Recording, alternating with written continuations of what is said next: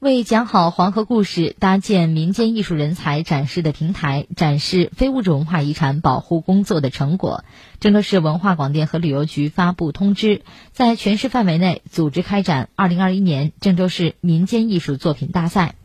大赛由郑州市文化和广电旅游局主办，郑州文化馆非物质文化遗产保护中心、郑州非物质文化遗产协会承办。大赛分为民间艺术大赛和民间艺术短视频大赛，以汇聚全市优秀民间艺术资源进行展示的形式，大力宣传弘扬优秀传统民间艺术的独特文化内涵，促进建设成果由人民共享，增强人民群众的文化获得感、幸福感，积极推动优秀民间艺术更好的保护利用和传承发展。